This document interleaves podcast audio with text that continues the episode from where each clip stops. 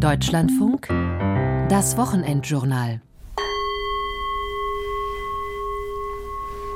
Ich nehme wahr, wie die Arme und die Hände aufliegen.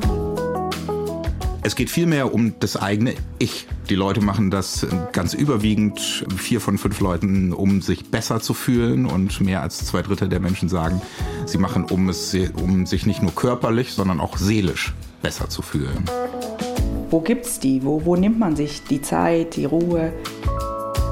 Ja, also auch wenn heute niemand mehr sagt, ich äh, faste, weil der Pfarrer es mir sagt oder die, die wenigsten Menschen sagen das, ja, spielt Religion eben doch eine Rolle. Also es scheint von Bedeutung zu sein, dass es eine Institution gibt, vielleicht auch eine Tradition gibt, ja, die gewisse Dinge vorgibt. Und dann diese Stille und einfach, ach, ich darf hier sitzen, ich muss nichts tun. Es gibt Momente im Alltag, in denen ich gerne auf die Bremse treten würde. Einmal kurz alles anhalten und durchatmen. Das geht mir nicht nur so, wenn ich das Gefühl habe, dass in meinem eigenen Leben gerade alles zu schnell geht, sondern häufig auch, wenn ich die Zeitung lese und Nachrichten schaue.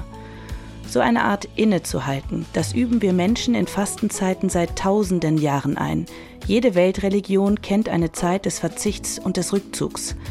Aber auch in unserer zunehmend säkularen Welt fasten die Menschen und finden dadurch etwas Ruhe im stressigen Alltag. Das ist unser Thema im Wochenendjournal. Fasten, Verzicht und Stille. Rückzug aus einer hektischen Welt. Ich bin Felicitas Böselager. Herzlich willkommen.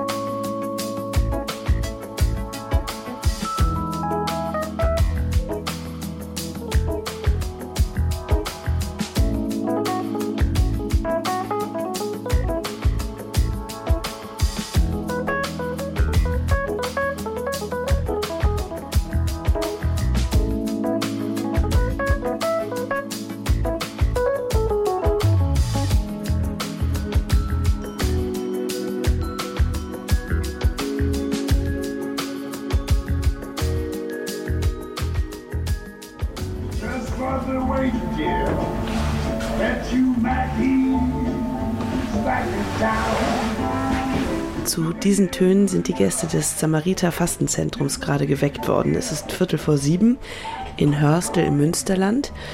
Die Menschen, die hier zu Besuch sind, fasten eine oder zwei Wochen auf feste Nahrung. Sie trinken nur Tee und Brühe.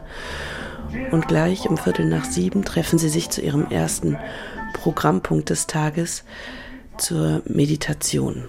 Tapferkeit meint nicht nur die Unerschrockenheit gegenüber Gefahren und nicht nur Durchsetzungskraft, sondern vor allem den Mut, das, was man richtig erkannt hat, auch konsequent zu befolgen. Der Fastenleiter Rainer Gieseker sitzt in der letzten Bank der Kapelle. Bis auf ein paar Kerzen ist es noch dunkel in dem großen Raum.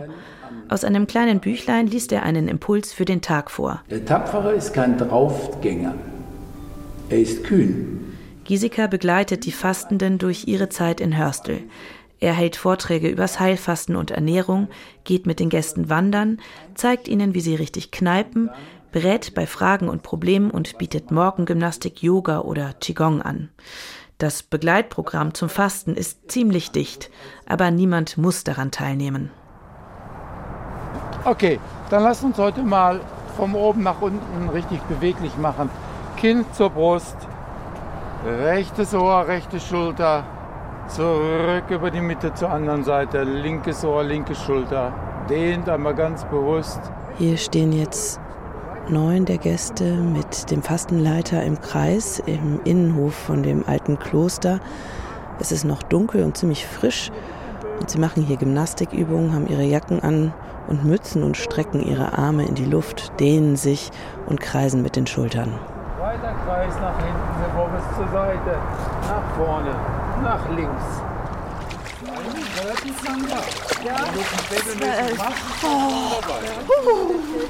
Die Gäste steigen hier jetzt in Kübel mit kaltem Wasser, ziehen sich die Socken aus und trampeln ein bisschen. Haben Sie keinen Respekt, jetzt da reinzusteigen? Nein, große Freude. Es ist jetzt äh, echt so Start in den Tag. Erst prickelt es ganz doll, dann tut es ein bisschen weh, aber es tut gut weh. Und dann springt man raus und hat warme Füße. Das ist schön. So. Inzwischen ist es 8 Uhr und die Gäste sind im Fastensaal und nehmen ihre erste, naja, Mahlzeit zu sich, wenn man es so nennen kann. So, guten Morgen zusammen. Morgen. Darf ich Sie kurz stören? Ich setze mich jetzt zu Beate Schütz und Maike Butler-Bolz. Was kriegen Sie denn hier? Basensalze, weil der Körper ja auch entsäuern muss. Und dann kriegen wir wunderbar frische Zitrone, die wir auslutschen dürfen. Und einen Kräutertee.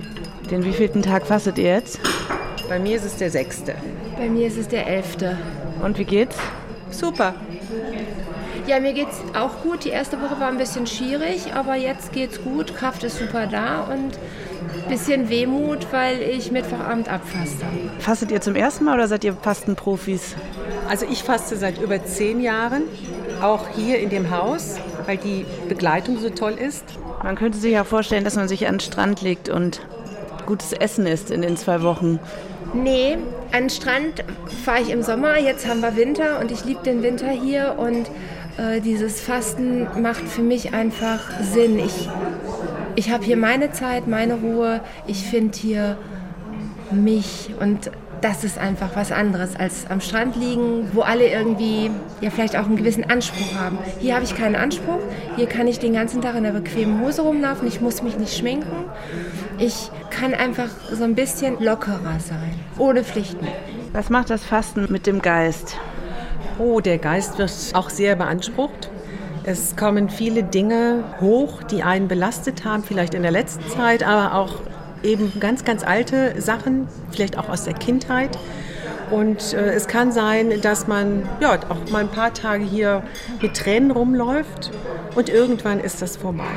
Ich bin jetzt zum Beispiel hier, weil ich seit Weihnachten, eher seit Silvester sehr stressige, schlimme Zeiten hatten und habe dann gesagt, ab ins Kloster, abfasten. Jetzt geht es mir wieder gut.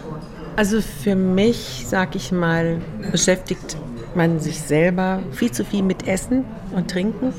Und wenn man hier beim Fasten ist, man braucht es nicht. Man merkt es ja, dass man es nicht braucht. Und dieses Thema Essen und Trinken wird weggeschoben. Der Körper wird leichter. Also jetzt, ich will jetzt nicht sagen, kilomäßig, das natürlich auch, ist aber nicht das Wichtige dabei, sondern der Körper fühlt sich von innen leicht an. Ich weiß, das kann keiner verstehen, der noch nie gefastet hat. Alle lachen immer und sagen, du fastest, was machst du?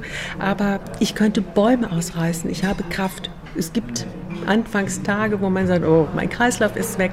Aber für mich ist dieses Fasten, ich merke es im gesamten Körper, es tut mir gut und darauf möchte ich auch nie verzichten. So, dann kommt zum Sitzen. Wir fangen im Sitzen an. So, streck die Beine aus und als erstes nochmal ganz bewusst die Zehen angestellt. Kurz darauf geht es weiter mit Bodengymnastik, eine Stunde Dehnen und leichtes Krafttraining. Auch hier leitet Giesecke die Stunde, ein ganz schön voller Tag für den Fastenleiter. In einer kleinen Pause hat er Zeit für ein Gespräch. Die ersten drei Tage sind hart beim Fasten. Nicht alle Teilnehmer kommen hierher und hatten Gelegenheit, so wie wir es auch bei der Anmeldung schon empfehlen, sich ein bisschen vorzubereiten auf das Fasten. Das heißt, wirklich dann Genussmittel, Tabak, Koffein, Alkohol zu reduzieren und hier gut einzusteigen. Weil Kaffeeentzug, Koffeinentzug macht richtige Kopfschmerzen. Das könnte sich auch bis zum zweiten, dritten Tag steigern, aber da in der Fastensituation der Körper sich total umstellen muss, also Stress erfährt, und neue Energie tanken muss von dem, was er also schon als Reserven in der Leber hat, in den Muskelzellen hat, dann muss er sich umstellen. Und genau das macht so die ersten drei Tage Umstellungsprozess, dann auch mal den ein oder anderen Schwindeltag. Viele Menschen kommen hierhin für eine Auszeit und um zur Ruhe zu kommen. Warum hilft es nicht zu essen?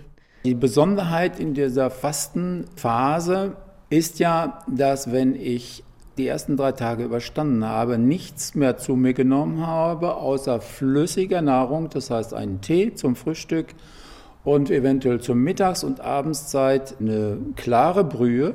Dann hat der Magen-Darm-Trakt auf einmal Pause. Und dadurch, dass diese ganze Energie, die eigentlich in die Verdauung hineingeht, wegfällt, hat der Körper Zeit, sich mit anderen Sachen zu beschäftigen und ich kann auf einmal klar im Kopf werden, neue Entscheidungen treffen, mich einfach leiblich, körperlich wie seelisch einfach wohler fühlen.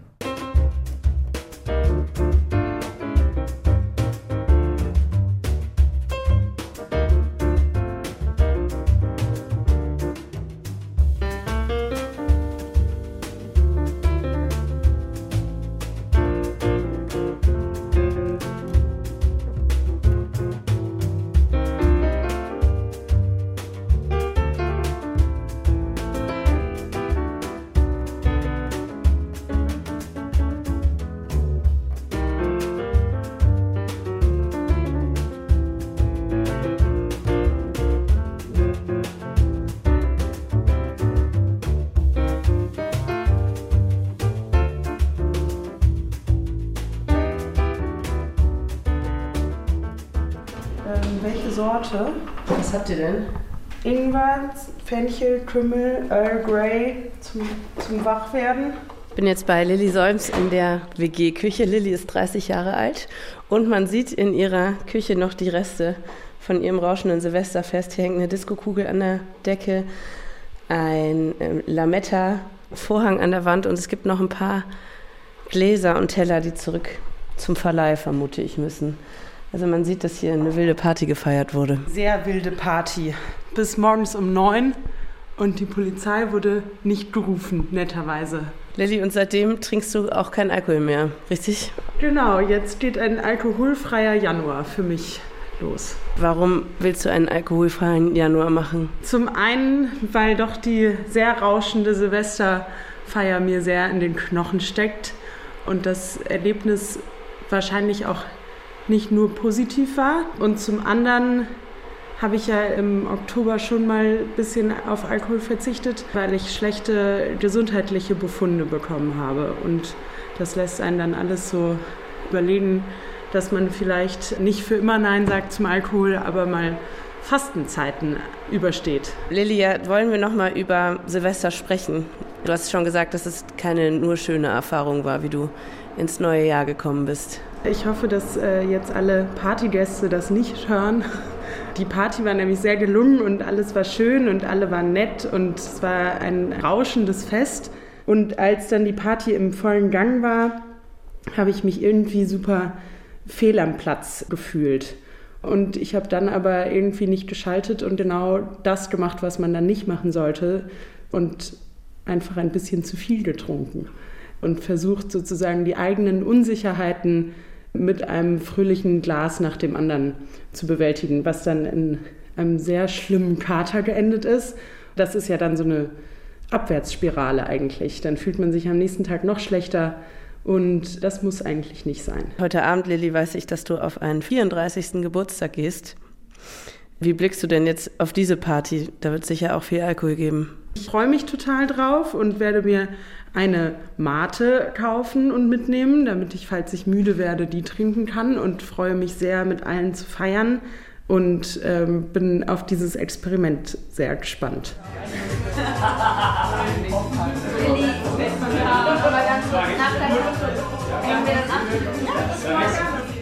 Die Stimmung auf der Geburtstagsparty, auf die Lilly später geht, ist gut. Von außen sieht es so aus, als hätte sie Spaß. Sie lacht und unterhält sich. Ich will wissen, ob der Eindruck stimmt. Es ist jetzt halb zwei. Ich habe immer noch nichts getrunken und ich war gerade selber ganz überrascht, dass es schon so spät ist, weil ich so viel Spaß hatte. Und was glaubst du, wie lange du jetzt noch durchhältst? Ich glaube, jetzt entscheidet sich gerade, wer noch Lust hat, weiter in eine Bar oder in einen Club zu ziehen. Und da würde ich mich dann, dann doch verabschieden. Aber bis jetzt war es richtig, richtig cool und hat richtig Spaß gemacht. Und es war alles wunderbar. Und ich habe mich überhaupt nicht unsicher oder merkwürdig gefühlt. Und war es schwer, Nein zu sagen, wenn Leute dir Alkohol angeboten haben? Nee, es war erstaunlich einfach. Und es wurde mir auch gar nicht viel Alkohol angeboten. Das fällt einem dann nämlich, wenn man den Anfang sozusagen überwunden hat und einfach ein Glas in der Hand hat, dann interessiert niemanden mehr, was da eigentlich drin ist.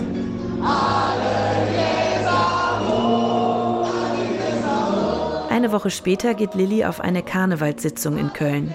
Die finden hier den ganzen Januar statt, auch schon bevor der Straßenkarneval im Februar beginnt. Eine Karnevalsparty ohne Alkohol.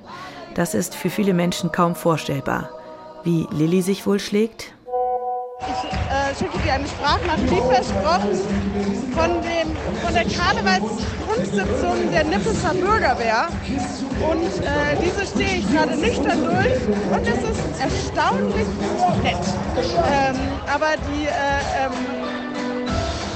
Augen meiner Freunde schielen immer mehr und ich genieße meinen sehr nüchternen Abend in einer Situation, in der ich nicht gedacht hätte, dass ich sehr genießen werde. Im Lärm der Party ist es nicht so gut zu verstehen, aber Lilly hat Spaß und freut sich über die Karnevalsbands, die auftreten. Hallo. Vier Wochen nach unserem ersten Gespräch treffe ich Lilly in einem Restaurant in Köln wieder. Lilly, heute ist der 1. Februar. Herzlichen Glückwunsch, du hast es geschafft. Hast du es überhaupt geschafft? Ich habe es geschafft. Und wie fühlt sich das an? Es fühlt sich sehr, sehr, sehr gut an. Und ich blicke ganz stolz und positiv auf diese Zeit zurück. Was auch ein bisschen albern ist, wenn man sich überlegt, dass man nur an ein paar Abendessen keinen Alkohol getrunken hat. Aber ja, so ist es. Gab es Momente, die besonders schwierig waren? Es gab auf jeden Fall Momente, vor denen ich davor mehr Sorge hatte, dass sie schwierig werden. Was zum einen äh, Geburtstagsparty, äh, Karnevalssitzung, was sich keiner vorstellen kann, dass man das äh, nüchtern aushält überhaupt. Aber als die Situationen dann aufgekommen sind, war es überhaupt nicht schwierig.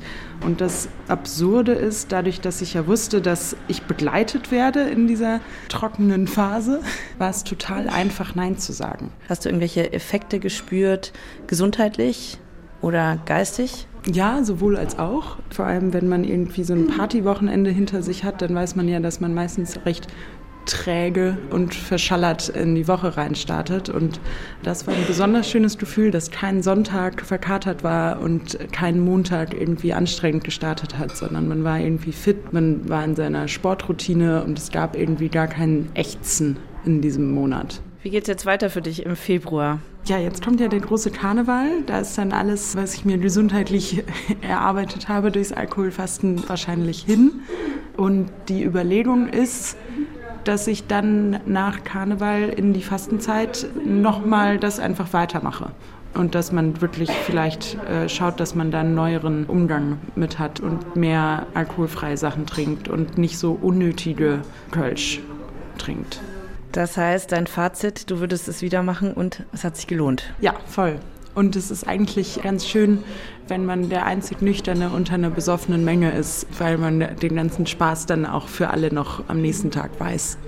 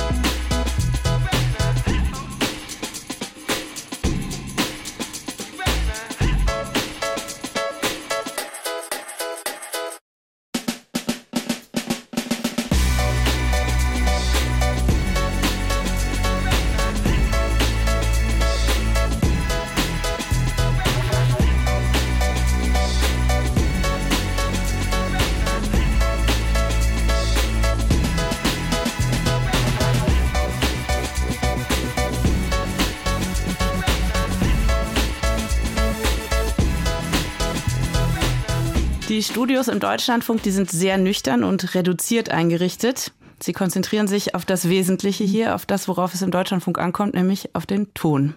Hier gibt's keinerlei Schnickschnack, keine Spielereien. Und ich finde, das passt ganz gut zu unserem Thema Fasten, Verzicht und Entschleunigen.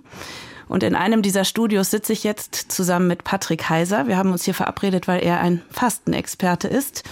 Er ist Soziologe an der Fernuni Hagen und einer seiner Forschungsschwerpunkte ist Religionssoziologie.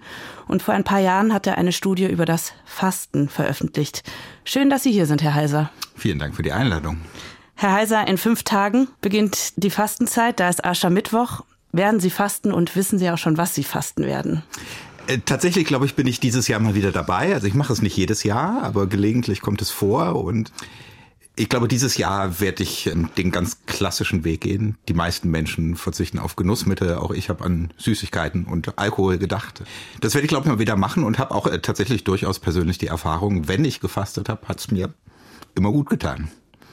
Fasten ist ja eine uralte religiöse Praxis. Sie schreiben an einer Stelle, es sei so alt wie die Menschheitsgeschichte selbst. Ja. Warum haben denn Menschen schon vor tausenden Jahren verzichtet?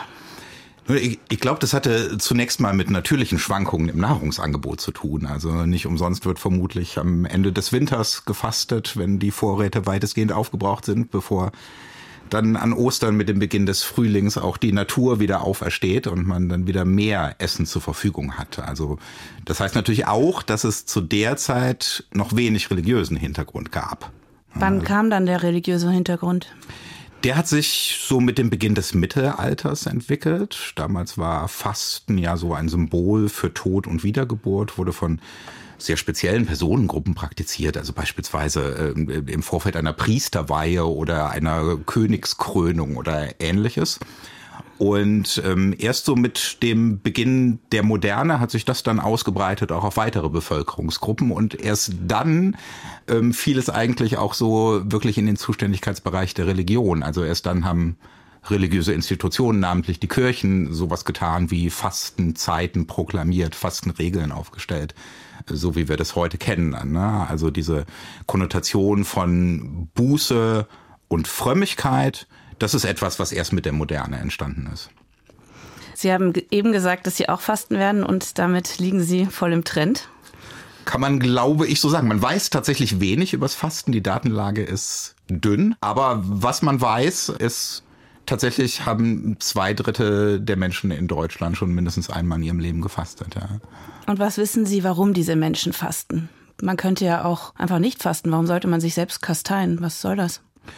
Das hat zu tun mit dem eigenen Selbst, wie so vieles vielleicht so im Bereich der zeitgenössischen Religion, dass es also nicht so sehr geht um Vorschriften, die von Kirchen oder anderen Organisationen an einen herangetragen werden. Also das sind verschwindend gering, knapp 13 Prozent, die sagen, ich mache das tatsächlich aus religiösen Gründen.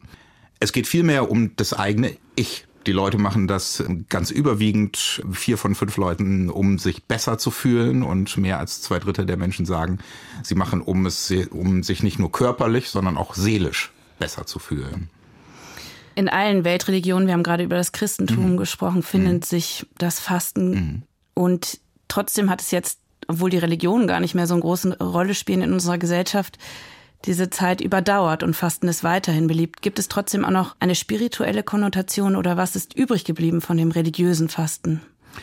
Ja, also auch wenn heute niemand mehr sagt, ich äh, faste, weil der Pfarrer es mir sagt oder die, die wenigsten Menschen sagen das, ja, spielt Religion eben doch eine Rolle. Also es scheint von Bedeutung zu sein, dass es eine Institution gibt, vielleicht auch eine Tradition gibt, ja, die gewisse Dinge vorgibt. Also zum Beispiel das, den Anfang und das Ende der Fastenzeit. Ähm, und ähm, ich glaube, das kann man auf verschiedenen Ebenen deuten. Wenn man die Leute selber fragt, dann sagen die meisten, es macht es einfach leichter.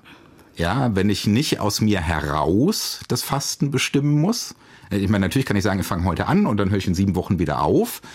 Aber das, ja, das scheint offenbar schwerer durchzuhalten, als wenn von extern vorgegeben wird. So, jetzt haben wir mal sieben Wochen Fastenzeit und da schwingt natürlich auch mit, du bist nicht alleine. Und worauf verzichten die Menschen inzwischen? Hat sich das geändert im Laufe der Zeit? Ja, ein ganzes Stück weit. Ne? Also wir kommen ja eigentlich, auch wenn wir im Christlichen sind, daher, dass wir auch gerade im Katholischen von morgens bis abends gar nichts essen und dann abends vielleicht eine Scheibe Brot und ein Glas Wasser. Ähm, ne? Das hat sich natürlich jetzt gewandelt. Ja, also die meisten Menschen verzichten tatsächlich auf Süßigkeiten und Alkohol, wenn sie denn fasten. Es kommen aber neue Dinge hinzu und die finde ich sehr spannend. Also beispielsweise das Datenfasten, also dass man sagt, ich nutze jetzt mal für eine Zeit, zumindest im Privaten, seltener mein Smartphone, gehe nicht so häufig ins Internet. Der Verzicht auf Medien, also allen voran aufs Fernsehen oder auch äh, durchaus ja propagiert, sowohl vom ähm, Umweltministerium als auch von den Grünen, das Autofasten. Ja, dass man sagt, ich fahre jetzt mal eine Zeit weniger Auto. Und das sind so Verzichtsoptionen, die neu hinzugekommen sind und die an Bedeutung gewinnen, gerade bei den jüngeren Menschen. Und auch bei denen, die noch nie gefastet haben, aber das jetzt mal machen wollen. Also auch die sagen deutlich häufiger, dass sie auf Auto, Medien oder Daten verzichten wollen. Also da ist sowas vielleicht wie eine nachwachsende Generation von Fastenden, die da neue Gestaltungsoptionen einbringt. Ich habe mich in der Vorbereitung auf unser Gespräch gefragt, worum es beim Fasten heute geht, also was der Kern dieses Fastens heute ist weil ich auch in der Recherche für diese Sendung mich mit Ruhe und Einkehr auseinandergesetzt mhm. habe und mit der Suche nach sich selbst. Und dann bei den Dingen, auf die die Menschen verzichten, immer mal wieder auch gedacht habe, oder geht es eigentlich um Selbstoptimierung und letztlich kommt man dann aus dem Hamsterrad doch nicht raus, wenn man denkt, man ist danach mhm. noch besser und noch leistungsfähiger. Ja.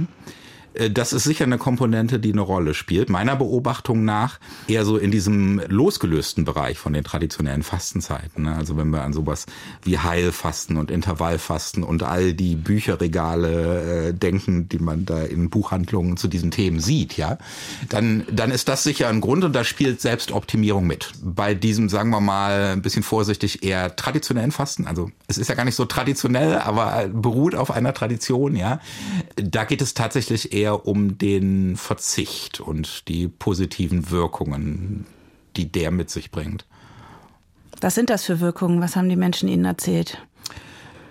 Vor allem, dass sie sich ähm, körperlich besser tatsächlich fühlen. Ne? Also es war ja schon die Hauptmotivation und ähm, fast 80 Prozent sagen, dass das auch eintritt, wenn sie das Fasten durchgehalten haben. Ähm, ähnlich viele sagen, dass sie sich auch seelisch besser gefühlt haben dadurch, dass sie verzichtet haben. Ne? Und es gibt auch den Teil, weil wir über Religion sprachen, wo man auch Effekte in der Religiosität sehen kann. Also es ist ähm, tatsächlich ein Viertel der Teilnehmerinnen und Teilnehmer an meiner Studie, die gesagt haben, dass sie in der Fastenzeit auch sowas empfinden wie einen stärkeren Glauben, dass sie sich Gott näher fühlen oder dass sie häufiger beten oder dass sie häufiger in, in Gottesdienste gehen. Vielen Dank für das Gespräch, Herr Heiser, und ich wünsche Ihnen ein erfolgreiches und schönes Fasten ab Mittwoch. Vielen Dank, sehr gerne.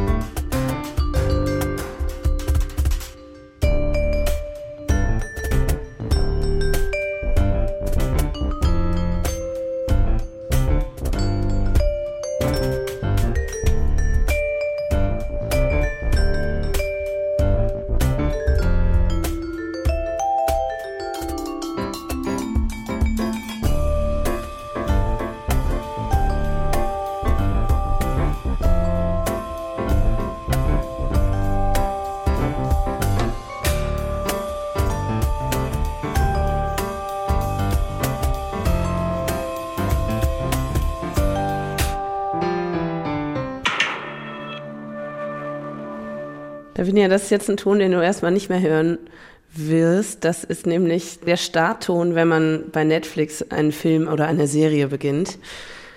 Stell dich mal ganz kurz vor, du bist Lavinia Thelen, 33 Jahre alt und Psychotherapeutin und hast dich entschieden, im Januar keine Serien mehr zu gucken. Deshalb wirst du auch dieses Geräusch jetzt erstmal nicht mehr hören. Was hat das Geräusch mit dir gemacht? Also das ist schon so eine Vorfreude, dass man weiß, gleich geht die gute Serie oder der gute Film los. Wie viele Filme guckst du denn oder Serien guckst du so in deinem Alltag? Ich habe so geschätzt, wenn ich Ferien habe und also nicht arbeiten muss, sind das schon so zehn Stunden in der Woche, wenn nicht zehn bis zwölf. Wenn ich arbeite, ein bisschen weniger, aber es ist eher so was Konstantes, was im Alltag so da ist. Dass ich immer mal wieder so auf Bahnfahrten, wenn ich zur Arbeit pendle oder auch abends, wenn ich im Bett liege, bevor ich einschlafe, einfach ritualisiert immer noch eine Serie gucke. Weil dich das beruhigt oder weil das, dich das ablenkt. Weißt du, warum du das machst? Also es ist auf jeden Fall so was Beruhigendes und man hat so mindestens eine Stunde, dass man nicht über irgendwas anderes nachdenkt und dann sind das häufig auch so Serien, die ich einfach so lange schon gucke und auch immer wieder gucken kann, so wie Friends oder ähm, Grey's Anatomy, dass das fast schon so ein bisschen ist, wie sie, oh, alte Freunde treffen und man weiß so ein bisschen, was passiert. Es ist trotzdem aber immer einfach eine große Entspannung dabei. Jetzt willst du einen Monat auf diese alten Freunde verzichten. Warum denn? Weil es doch relativ viel Zeit ist und ich jetzt in den letzten Ferien tatsächlich mal gezählt habe, dass es fast 20 Stunden waren, die ich geguckt habe und dann so gemerkt habe, was machen die anderen Freunde? Die lesen dann mehr oder schlafen und dann dachte ich, das würde ich doch auch gern mal wieder ein bisschen mehr machen. Und um das zu reduzieren, muss ich, glaube ich, einmal ganz rauskommen, weil es ansonsten sich sehr schwierig ist zu sagen, nur eine Serie am Tag. Du verzichtest jetzt schon seit einer Woche, also seit du aus deinen Weihnachtsferien wieder da bist, auf Serien. Wie war denn jetzt deine erste Woche? Es ist wirklich im Alltag immer wieder so, dass ich denke, oh, gleich könnte ich eine Serie. Nein, keine Serie gucken. Also, dass so diese Belohnung wegfällt und mir dann was anderes einfallen muss. Ich habe auf jeden Fall mehr geschlafen, weil ich abends dann manchmal einfach auch zu müde bin, um zu lesen und dann schlafe ich einfach ein. Erhoffst du dir davon auch eine Art andere Ruhe oder Ausgeruhtheit? Also wir schauen Serien auch zum Runterkommen, aber gleichzeitig sorgt das ja auch dafür, dass wir immer uns irgendwie zuschaufeln mit Inhalt und mit Sachen, die uns ablenken. Gibt es da also noch was anderes außer mehr Lesen, was du dir davon erhoffst? Also ich glaube gerade dieses, wenn es einem nicht gut geht, nicht direkt eine Serie anschalten, sondern das so ein bisschen aushalten, das Gefühl und sagen, okay, das ist jetzt so und vielleicht ist mal aufzuschreiben oder einfach mal zu sitzen und damit so klarzukommen und dann einen Spaziergang zu machen oder irgendwas und nicht sofort einfach was anzumachen, um das wegzudrücken. Das ist sicherlich auch eine Sache. Und was ich ja merke, ist dieses, wenn man eine mal guckt, Serien, dann hört man ja meistens nicht nach einer Folge auf. Das heißt, ich schlafe manchmal auch einfach währenddessen ein und das finde ich richtig blöd, weil ich finde, das ist für den Schlaf einfach auch nicht gut, wenn man quasi mit so einem iPad neben einem einschläft und irgendwann wach wird, weil es einfach ein lautes Geräusch gibt oder so. Also das ist auch eine zweite Sache, wo ich irgendwie mehr so Schlafhygiene haben möchte, dass auch wenn dieses Experiment um Fasten vorbei ist, dass ich nicht mehr im Bett zum Einschlafen Serien gucke. Wir werden ja dann am Ende ein Fazit ziehen und ich bin gespannt, ob sich das eingelöst hat, was du dir erhoffst. Ja, ich auch. Lavinia wohnt alleine und hat keine Kinder. Sie findet ihren Serienkonsum zwar nicht grundsätzlich bedenklich, aber will einen bewussteren Umgang mit Serien und Filmen einüben. In den kommenden Wochen schickt mir Lavinia Fasten-Updates als Sprachnachricht. Hallo liebe Felicitas. Jetzt gerade würde ich sehr gerne eine Serie schauen. Es ist Sonntagabend, es ist usselig und kalt draußen und was macht man jetzt? Kein Film, keine Serie. Jetzt räume ich die ganze Zeit auf. Aber irgendwann hat man auch genug aufgeräumt. Gerade ist es gar nicht so leicht. Ich habe das Gefühl, dass jetzt so nach mehr als einer Woche das schon deutlich besser ist und schlafe viel mehr, was sehr angenehm ist. So, jetzt sind es noch eine Woche weiter ohne Serien gucken. Ich bin gestern lange Zug gefahren und mein ganzes Zugabteil hat, glaube ich, auf dem iPad oder auf dem Laptop irgendwelche Serien geschaut oder irgendwelche Filme und da habe ich sehr viel geschlafen und irgendwie ähm, mein Hörbuch gehört. Also es geht schon, trotzdem würde ich sagen, vor allem so sonntags vermisse ich es ein bisschen mehr als sonst. Hallo Felicitas. Ich habe mich gefragt, was ich wohl mit all meiner Zeit mache, jetzt wo ich ja nicht mehr Serien gucke. Und irgendwie habe ich trotzdem nicht das Gefühl, dass ich viel mehr Zeit übrig habe. Aber ich merke, dass ich auf jeden Fall mehr an meinem Handy bin dann abends, wenn man eigentlich so daddeln will. Und das finde ich irgendwie auch noch nicht so die ideale Alternative. Vier Wochen später bin ich jetzt bei Lavinia zu Hause zu Besuch. Und Lavinia, du hast durchgehalten. Ich gratuliere erstmal. Vielen Dank. Fühlt sich gut an. Zwischendurch hast du ja gesagt, dass du doch nicht das Gefühl hattest, dass du dadurch mehr Zeit gewonnen hast. Was ist denn jetzt dein Fazit? Also ich würde sagen, so ich habe nicht gefühlt mehr Zeit gehabt. Also so messbar, dass ich dachte, jetzt habe ich plötzlich ein ganz neues Hobby angefangen. Ich glaube, ich habe mehr geschlafen und mehr Hörbücher gehört. Aber ich hatte nicht das Gefühl, dass ich jetzt plötzlich einfach zwei Stunden am Tag habe, die ich neu investieren kann. Und hast du so eine Art Erleichterung gefühlt dadurch, dass du dich weniger berieselt hast? Hast du das irgendwie gespürt? Ja, ich glaube, ich hatte so einen Moment, wo ich das total dachte so, ah krass, jetzt würde ich eigentlich Serien gucken und dann habe ich einfach mal eine Weile nichts gemacht und das war schon, dass ich dachte, ach krass, das geht ja irgendwie auch. Man kann einfach nur sitzen und irgendwie so ein bisschen Musik hören und nachdenken und das war also erleichternd. Ich glaube, mir ist auch aufgefallen, ich gucke Serien super häufig, während ich andere Sachen mache, Wäschefalte aufräume oder sowas. Und dadurch habe ich diesen Zeitgewinn nicht so gehabt, weil ich währenddessen ja einfach trotzdem irgendwie andere Sachen mache. Findest du das jetzt sinnvoll, dass du darauf verzichtet hast? Also sozusagen, du hast es geschafft, das ist cool, du hast dir das bewiesen, dass du das kannst. Aber hast du abgesehen davon was daraus gewonnen? Ich glaube schon, die Einsicht, wie viel ich das einfach so automatisch mache, das ist ja so wie mit Social Media oder Instagram, wie schnell man das einfach da so reinrutscht und dass ich es bewusster machen möchte, wenn ich dann so Serien gucke. Und dass es gleichzeitig aber auch ist, was mir total viel Spaß macht und jetzt ja auch nicht so schrecklich ist. Also, dass ich das jetzt schon auch mir wieder gönne, das wieder zu machen. Jetzt hast du gerade schon gesagt, dass du bewusster gucken willst. Also, wie nimmst du dir das vor? Wie willst du das umsetzen? Also, ich glaube wirklich sonntags, dass ich mich voll drauf freue, so Sonntagabends, wenn man so nichts vorhat oder auch mit Freunden so einen Film zu gucken oder einfach selber Serien im Bett zu gucken und dieses Zwischendurchgucken, glaube ich, einfach nicht so machen. Also ich komme häufig zu Sachen zu spät, weil ich schnell noch die Serie zu Ende gucke. Und ich glaube, da möchte ich mich einfach mehr disziplinieren. Und das ist, glaube ich, am schwierigsten. Also sehr viel Serien geht, keine Serien geht, aber jetzt das Mittelding zu finden, ich glaube, das wird jetzt spannend.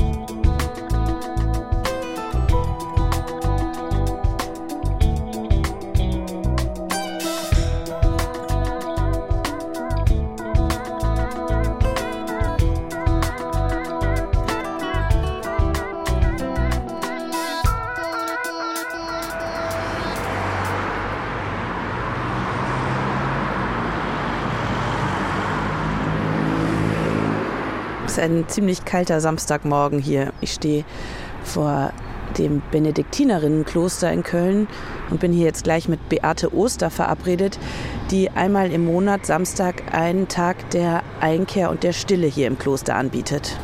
Und diesen Einkehrtag, den möchte ich heute einmal selbst ausprobieren, als Rückzug aus meinem Alltag. Ich hatte eine ziemlich arbeitsreiche, stressige Woche hinter mir, war jeden Abend entweder beruflich oder mit Freunden unterwegs und wenn ich dann zu Hause bin und eigentlich Ruhe haben könnte, dann läuft bei mir meistens das Radio oder irgendein Podcast. Dabei weiß ich, dass Stille eigentlich gut für mich und auch für mein Hirn, für meine Seele ist. Aber trotzdem schaffe ich es häufig nicht, Ruhe in meinem Alltag zu finden.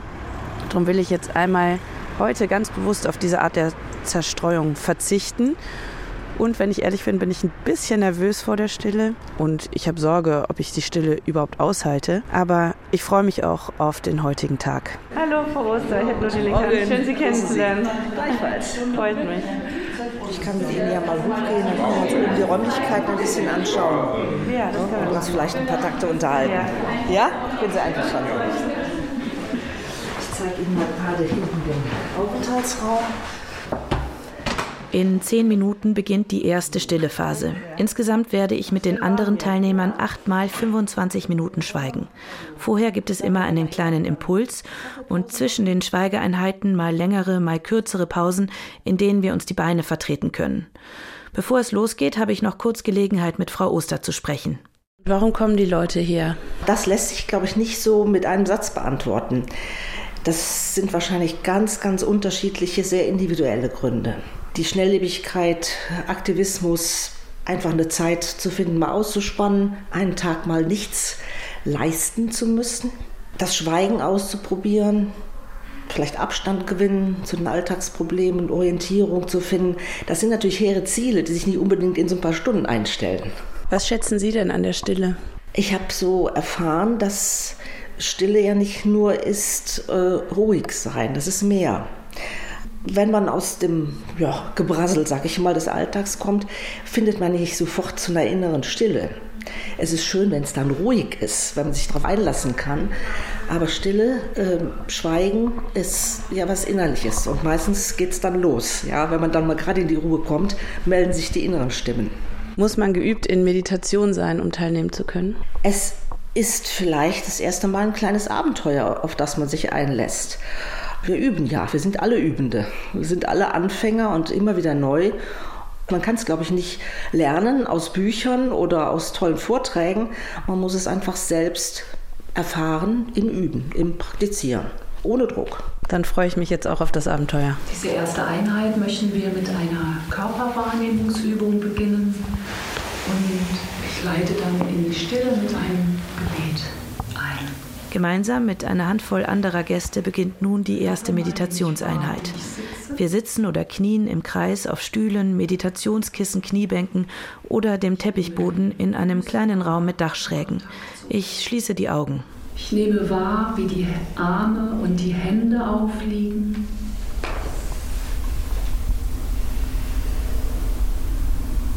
Ich spüre in den Schulter- und Nackenbereich hinein und in die Verlängerung der Wirbelsäule bis in den Kopf hinein.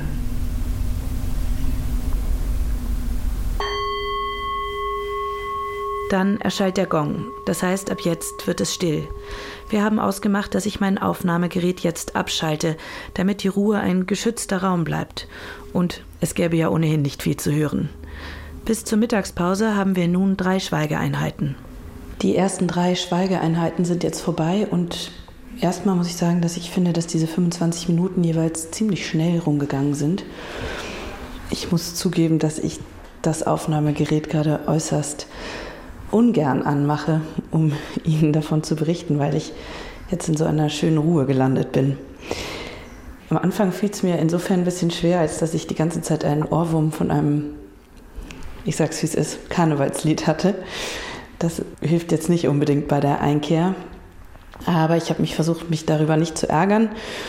Und dann wurde ich irgendwann ganz ruhig. Ich kann jetzt nicht behaupten, dass ich besonders tiefschürfende oder teilenswerte Gedanken hatte. Es war eher so, als ob sich so eine schöne Ruhe wie eine Decke um mich herumgelegt hat. Ich bin auch ein paar Mal fast eingeschlafen und bin wirklich ziemlich schnell ziemlich ruhig geworden. Und weil ich das jetzt auch weiter bleiben will, mache ich das Mikrofon wieder aus und berichte Ihnen dann nach dem Tag, wie es mir weiter ergangen ist.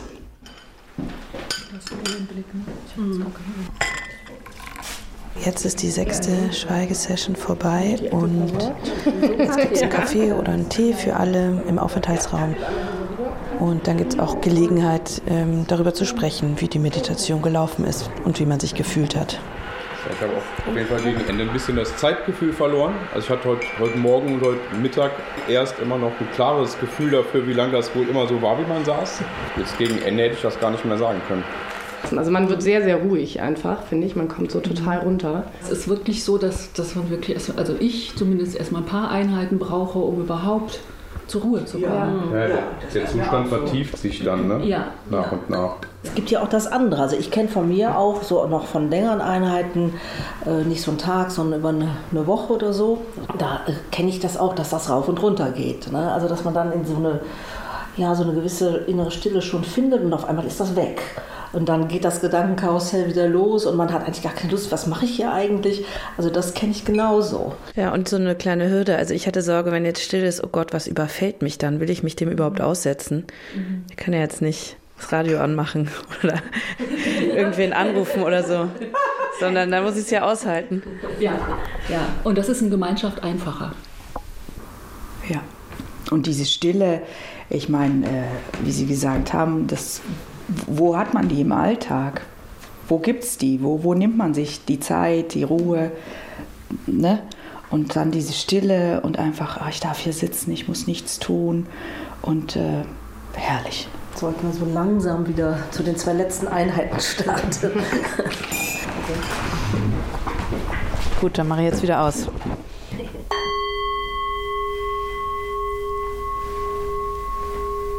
Und damit geht dieser Tag im Schweigen zu Ende. Wir haben jetzt insgesamt achtmal 25 Minuten geschwiegen. Am Ende wurde es ziemlich lang, fand ich. Also die letzte Schweigeeinheit kam mir doppelt so lang vor wie alle anderen. Aber es hat sehr, sehr gut getan und es hat sich eine ganz große Ruhe in mir breit gemacht, so dass ich das Gefühl habe, dass es mir nicht so leicht fallen wird, die Klostermauern jetzt zu verlassen und zurück in den Lärm da draußen zu gehen.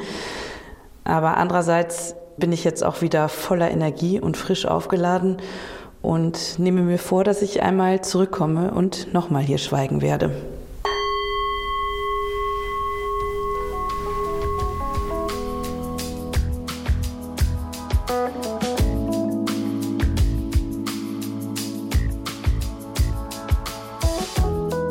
Das war das Wochenendjournal.